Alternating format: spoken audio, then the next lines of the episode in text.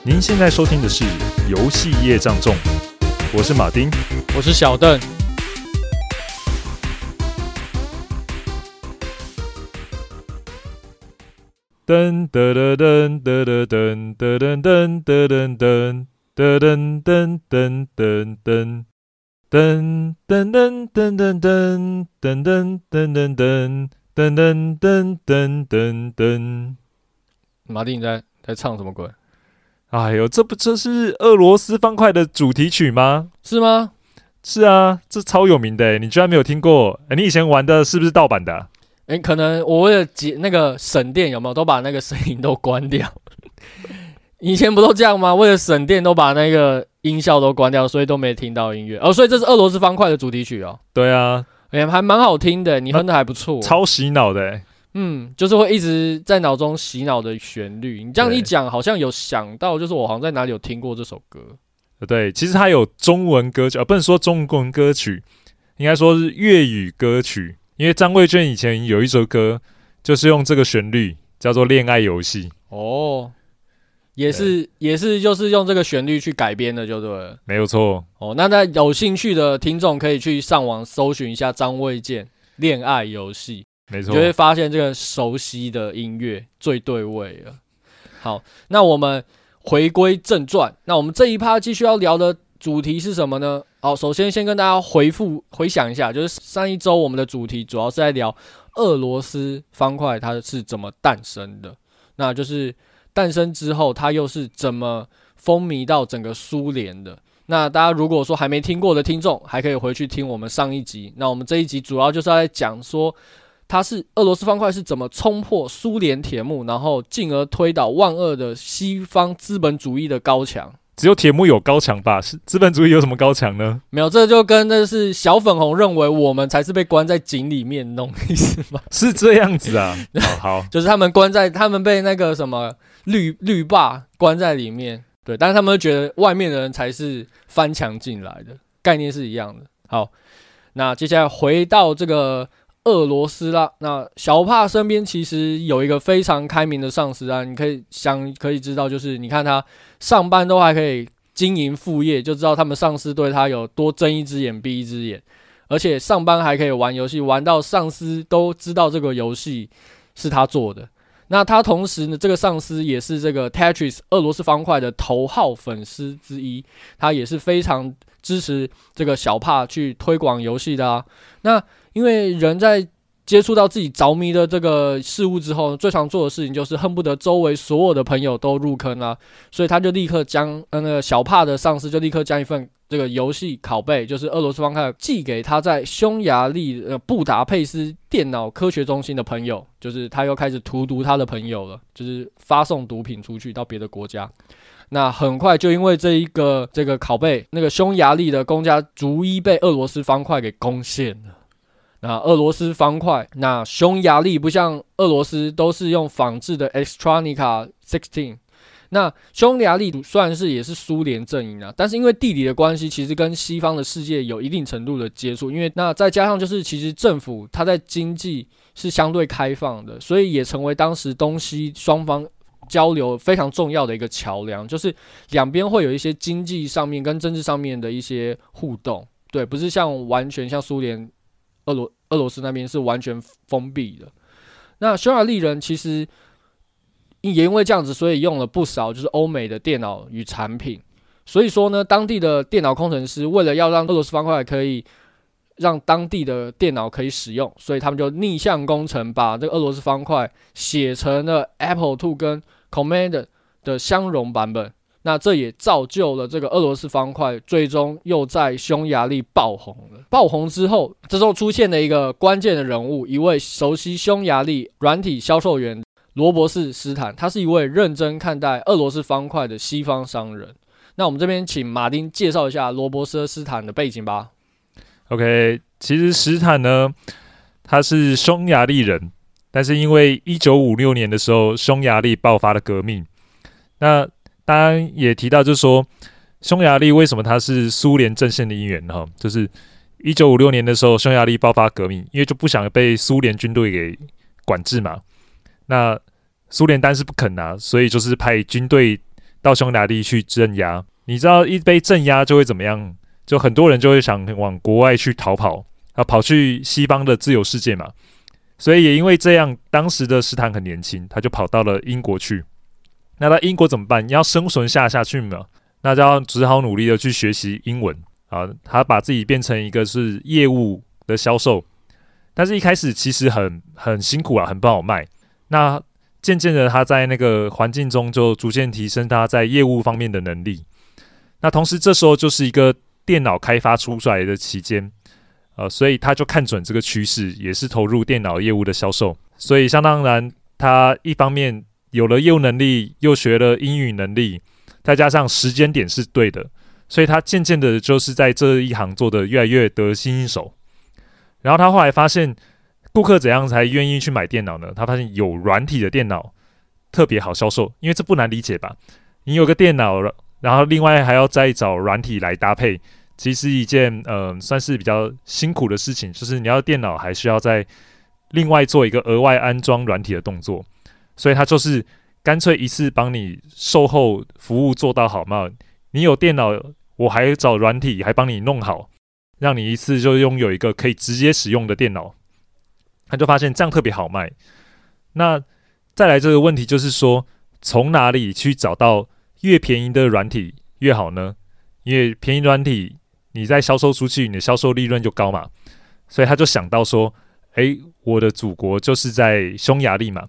那因为想当然了，当时西方世界跟东方世界有一大水准的一个经济落差，所以他就是回去匈牙利去找便宜的软体。所以史坦呢，他其实经常就会往返匈牙利以及跟那个叫什么英国之间。”所谓要去找软体人才，都会去哪边找呢？当然就是到他们布达佩斯的电脑科学中心啦、那他们到首都的时候，那个罗伯特·史坦他就发现了一个惊人的画面，就是一大群的这个工程师排大排长龙，挤在一个电脑前面，轮流玩着一个画面非常之单调的游戏。他非常好奇的凑过去，到底是什么样的原因会让这么多的人？愿意为一个单调画面的游戏排队呢？那同时，身为商人的他，当然也嗅到了一股商机啦。因为人潮就是钱潮，那所以呢，他就跟着想要排队一探究竟。那在他玩过几次之后，他就跟着深深着迷。这个画面简单的游戏绝对会在英国畅销大卖，为他带来非常庞大的财富。这个游戏就是俄罗斯方块。那当他知道这个游戏之后，他就立刻。想要打探，就是这个游戏到底开发者是谁，所以他寻思往上找，发现的就是原来这是研究中心主任他的一个朋友，所以他找到了就是开发者之后呢，他便打算去跟他谈授权，没想到对方居然是远在苏联的科学研究中心，所以他立即发了封传真过去，结果收到的是那个小帕的上司。立刻，上司就将这个消息赶快转交给了小帕。那对于小帕，他收到一个外国人寄来的俄罗斯方块，想要跟他签约的这个合同呢，一方面是让他感到说，哇，我的游戏已经传到国外去了。但另外一方面就是，这个事情要是被上面看到的话，那不就死定了吗？他非常害怕这件事情会触动到就是共产政府的这个敏感神经，所以小帕他非常担心害怕的就是回信，他不敢回得非常的明确，所以他回的内容是非常的模糊的，就是既礼貌又不能拒绝，就是这次的合作的机会，但也不能同意，就是就是这个商业，因为不然如果太明确的话，可能会引来一些麻烦，所以他的回信的内容大致上就是。诶，我有兴趣，我们可以谈看看。那这样子的回复呢，就是罗伯特·史坦他其实有点神经大条了，或者是他就是想钱想疯了。他在他看到这个，就是我有兴趣，我们可以谈谈，是这样大致上这样的回复，他就单方面认为说，就是科学研究中心已经将俄罗斯方块的这个授权已经给了他，所以他就直接哦拿着这个这个东西开始到处去贩售游戏授权。首先，他就先找上当时英国最具规模的软体发行商劲软。嗯，那我这边来解释一下劲软它到底是怎样一个公司呢？那其实英国有个很有名的当地报纸叫做《劲报》，那劲爆的一个它的拥有者呢，就叫做罗伯特麦克斯威尔啊，他是劲爆的一个创办者。那他到底有多么的厉害呢？那据说他的政商关系十分的良好。那到底有什什么程度呢？当时俄罗斯的一个总书记啊，当时还称作总书记哈，因为是苏联的关系，叫做戈巴契夫。那这位罗伯特麦克斯韦尔，其实基本上他有能力可以直通电话打给戈巴契夫，就直接跟他乔事情，有没有？所以你可以看想想看。他的政商关系相当良好，而且不是只限只限于英国国内，还是国际上的哦。好，那这个这就是他是劲爆的老板嘛？那他下面有两个软体发行公司，那其中一个就在英国，就叫做劲软哦，劲爆的软体公司叫劲软。那另外一间是他美国购买的软体发行公司，叫做 Spectrum Hullaby。那这公司主要就是出版像是。呃，模拟飞行类的游戏，OK，所以斯坦基本上就是找上了劲软，成为呃想优先授权俄罗斯方块给劲软。对，那因为劲软它是英国最具规模的软体发行商嘛，但是劲软老板他看到这个游戏，想说：“我靠，这什么烂游戏啊！”他一点都看不上这游戏，因为画面实在太太 low 了，他觉得不可能卖，而且。他不太明白，就是说为什么这个他会介绍这个游戏给他，所以他就把这个游戏丢给他们的一个公司，就是 Spectrum Hullaby 的那个董事亚当。那亚当他在试玩后，他就深深对这游戏着迷，因为他觉他甚至感受到会让人一直不知不觉的玩下去，甚至呢，他给他的家人，就是他的老婆跟他小朋友玩了，都全部人都迷上这个游戏。经过经过这样子的这个经验之后呢，他立刻强烈建议，就是 Max 奇诺一定要签下这个游戏。那一九八七年六月呢，劲软正式与从斯坦的手下签下代理权，那代表说最后这个老板 Max 奇诺就是有听到亚当的话，并且呢紧锣密鼓的筹划，就是说俄罗斯方块它上市的计划，但是。这就遇到一个问题了，因为以往的游戏其实都有非常亮眼的卖点，不管是画面啊，或者是故事。但这个游戏有个致命的缺陷，就是这个游戏没有任何的角色故事，也没有精彩的画面，所以少了非常多可以行销的题材。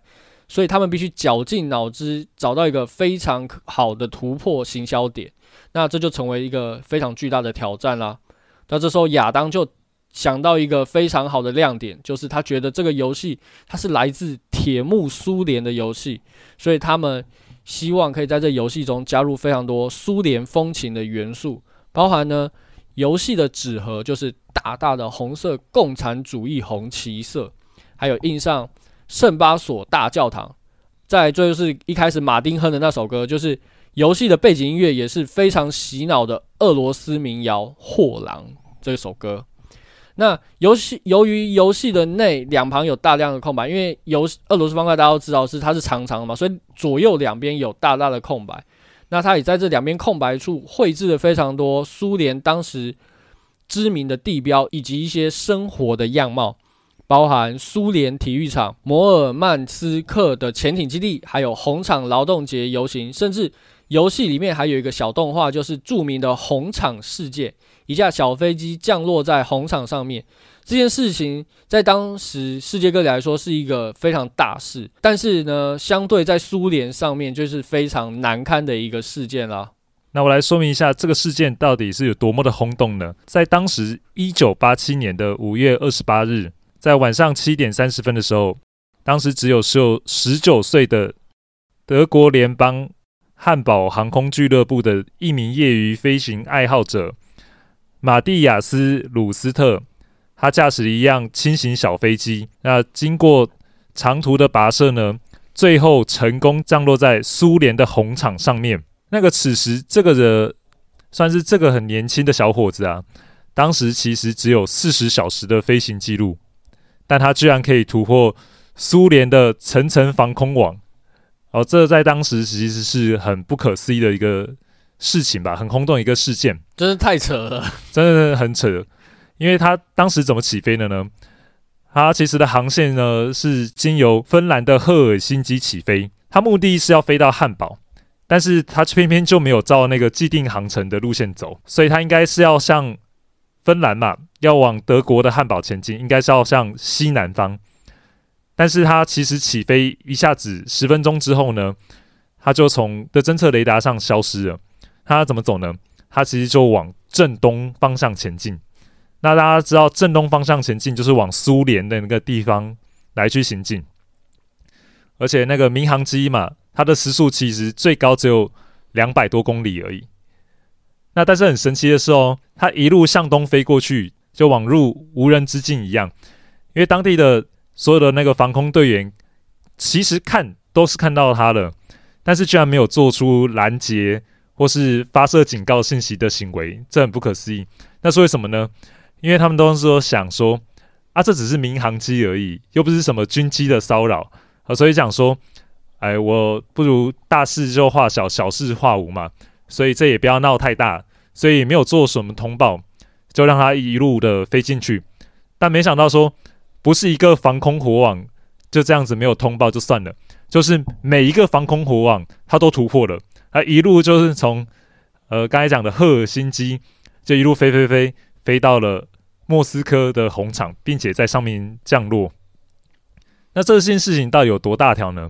那事件的结果导致说，呃，戈巴契夫惩处了一系列的苏联军官，总共包含了两百多名的军官被惩处，甚至被革职等等的都已经出现。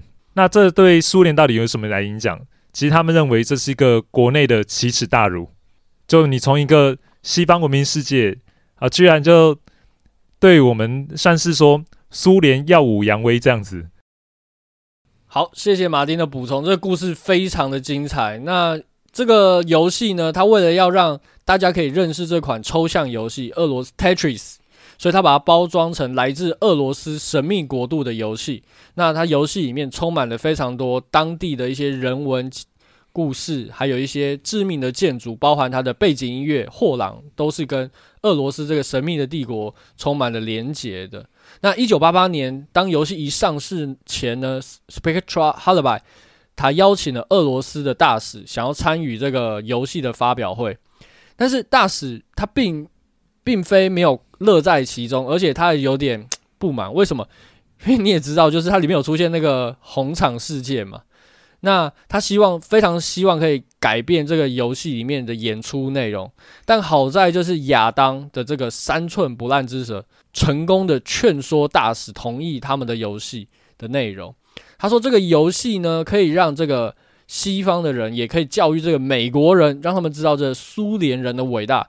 也许也因为这个游戏可以为这世界带来一些好的变化，而且这样子。是有机会促进整个国际关系的，就是看亚当多么会唬烂。啊，那俄罗斯方块它一在美国一上市，立刻就刮起了一阵旋风，就跟之前在苏联还有呃欧洲一样，俄罗斯方块一在美国上市，所有的人再也不砍杀恶龙，他们都被这个来自俄罗斯的游戏深深的吸引，而且无法自拔，甚至有芝加哥的那个论坛报会这样写，他说。这个 Tetris 俄罗斯方块非常好玩，你拆封后只要五分钟就可以了解所有的规则。但是只要你一开始玩，你就会永远没办法结束。它会让你开始怀疑这个游戏是不是苏联刻意拖垮美国生产力的邪恶计划呢？这超有趣的，而且当时这个游戏在上市的时候有安排一个很贴心的功能哦。哦，什么功能？哎嘿。它有一个神秘的按键系统，叫做 BOSS 键。BOSS 键什么？到底神秘在哪里呢？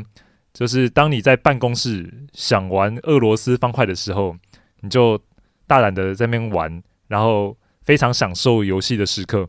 但是如果你听到背后出现的脚步声，这这时候你应该很紧张吧？就怀疑是不是老板来看你了？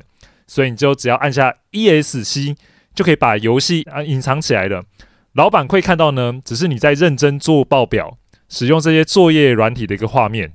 然后等到老板就走的时候呢，你就回头看一看啊，没人，你再按一次 ESC，马上游戏就恢复到刚刚游玩的状态了。我都要帮你暂停，就对。对，哇靠，超贴心的，完全不用担心有人会监视你，有没有？哎、欸，真的是会毁灭美国的那个生产力。对，这真的是太坏了。对，应该就是说这是静软跟 Spectrum Holobyte 的阴谋啊，真的是阴谋，英国阴谋了。好，那虽然就是说俄罗斯方块已经总算锤倒这个西方资本主义的高墙，就是成功进入到西方自由世界，但实际上就是史坦根本没有正式获得授权合约哦。那这边跟大家说明一下，就是史坦就是那个匈牙利的这个商人嘛，对他。因为这个小帕的一个这个回信，他单方面就认为说，诶，他其实已经拿到合约了，可实际上人家根本就没答应你啊。那重点是他居然还把这个版权还卖给了英国，甚至现在已经到了美国，这下真的是有点夸张了。这一切呢都是他自以为是，但是这个游戏呢也因为这样子大红大卖，就是从苏联渐渐烧到这个自由的西方世界。这时候苏联高层才翻报纸，才知道说。我靠！原来我们苏联伟大的这个政权居然出了一个游戏，可以拖垮美国生产力啊！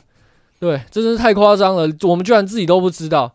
于是呢，这个这个想不令人想不到风暴即将产生一个翻风覆雨的故事啦。好，那接下来即将产生一个让人翻天覆雨的故事，就是苏联他们发觉了，就是原来他们的游戏不知不觉已经。有游戏跑到了西方自由世界，所以他们发现自己居然没有掌握好自己国内的代理问题，所以接下来会有非常精彩的版权之争。想知道接下来后面的故事吗？那继续收听我们的接下来那一 part。那我们今天的节目内容就到这边，谢谢大家的收听，也希望喜欢我们节目的朋友可以加入我们的粉丝团，只要在脸书上面搜寻“游戏业障重”就可以找到我们的粉丝团啦。那还没有订阅的朋友，麻烦订阅我们，并且给我们五星评价。那我们下次再见喽，大家再见，拜拜，拜拜。